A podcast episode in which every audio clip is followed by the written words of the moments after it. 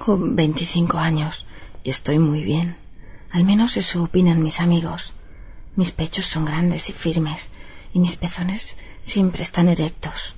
Hasta no hace mucho era una heterosexual convencida y nunca había hecho el amor con una fémina, aunque tenía cierta curiosidad por saber qué tipo de placer podía proporcionarme una mujer.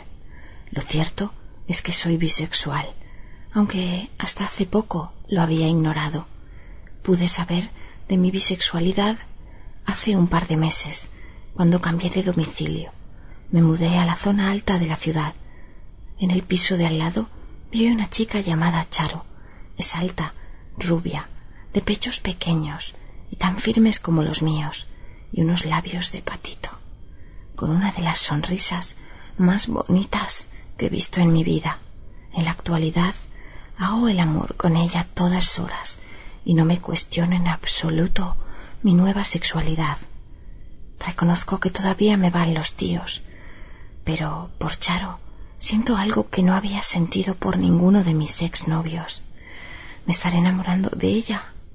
Nuestra relación empezó de la manera más tonta. La ventana de mi dormitorio da justamente enfrente de su alcoba. Un domingo, justo después de levantarme, miré por la ventana y la vi. Pensé en lo bonita que es y no sé qué debió pasar por mi cabeza, que empecé a ponerme cachonda. Abrí las cortinas de par en par y me desprendí del pijama para liberar mis tetas y quedarme en bragas. Pieza de ropa que no tardé en quitarme también. Me froté entre las piernas y empecé a masturbarme, como si no me diera cuenta de que ella me estaba mirando y de que sus ojos se clavaban en mi sexo.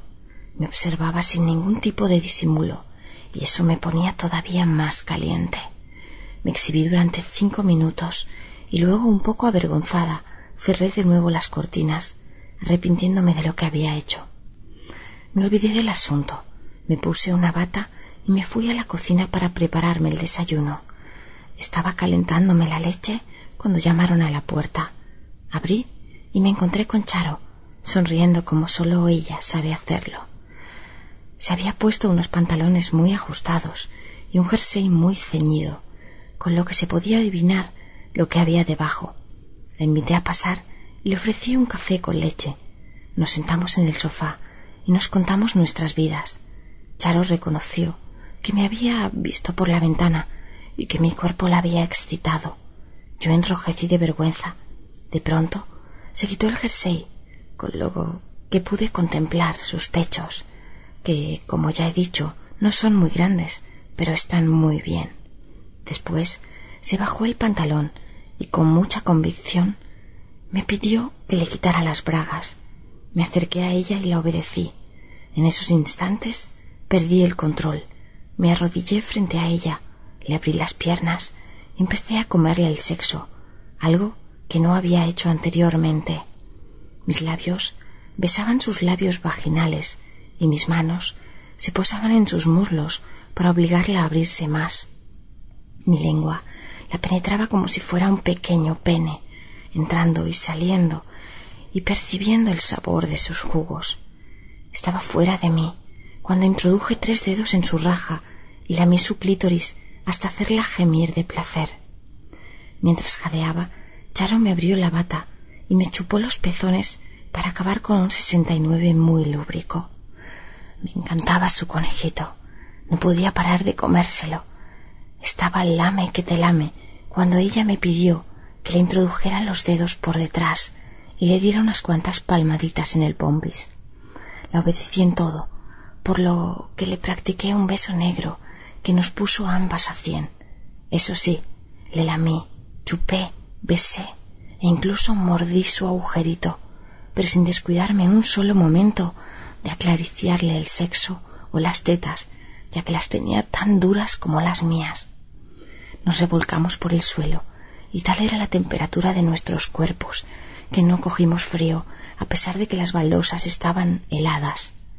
Nos besamos y acariciamos como si fuéramos amantes, con la misma pasión que dos colegialas que acaban de descubrir su propio cuerpo.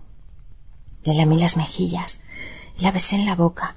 Sus labios de patitos se pegaron a los míos como si fueran un par de ventosas, mientras nuestras lenguas luchaban en un combate sexual. Estábamos en pleno morreo, cuando Charo se levantó y me dijo, ahora vengo. Se vistió, se fue, y me quedé un poco consternada, sin saber cómo reaccionar. Regresó en cinco minutos con una bolsa de plástico que contenía, ya puedes imaginártelo, un consolador enorme. Coloqué las rodillas y las palmas de la mano sobre el suelo y me puse a cuatro patas, con el culo en pompa y de espaldas a ella, mostrándole mi hermoso trasero y ofreciéndole la raja. Esperaba que me penetrara vaginalmente con aquel juguete, pero no fue así. Ensalivó mi ano dulcemente con la lengua y lo dejó pringoso de saliva y bien lubrificado. Colocó el consolador en la diana y presionó hasta introducirlo por completo. Pensé que iba a desmayarme. Nunca antes había sentido aquella sensación tan placentera, esa peculiar mezcla de dolor y placer. No era la primera vez que tomaba por detrás, aunque nunca con algo tan grueso. Mientras ella movía rítmicamente aquel trozo de plástico en mi recto, yo me separaba los labios de la vagina y me acariciaba el clítoris, que estaba en plena erección. Estaba tan mojado que podía haberme metido el puño entero por delante y de hecho me faltó poco para conseguirlo. Introduje media mano dentro, casi casi hasta la muñeca. Charo se percató de lo que estaba haciendo y empezó a besarme el coño como si se tratara de un perrito faldero. Aproveché ese instante para extraerme el consolador. A pesar de haber permanecido en lo más hondo de mi trasero, salió completamente limpio, por lo cual no tuve ningún reparo en introducírselo en plena raja. Se lo clavé con violencia y lujuria y lo moví hasta que ella me suplicó que parara.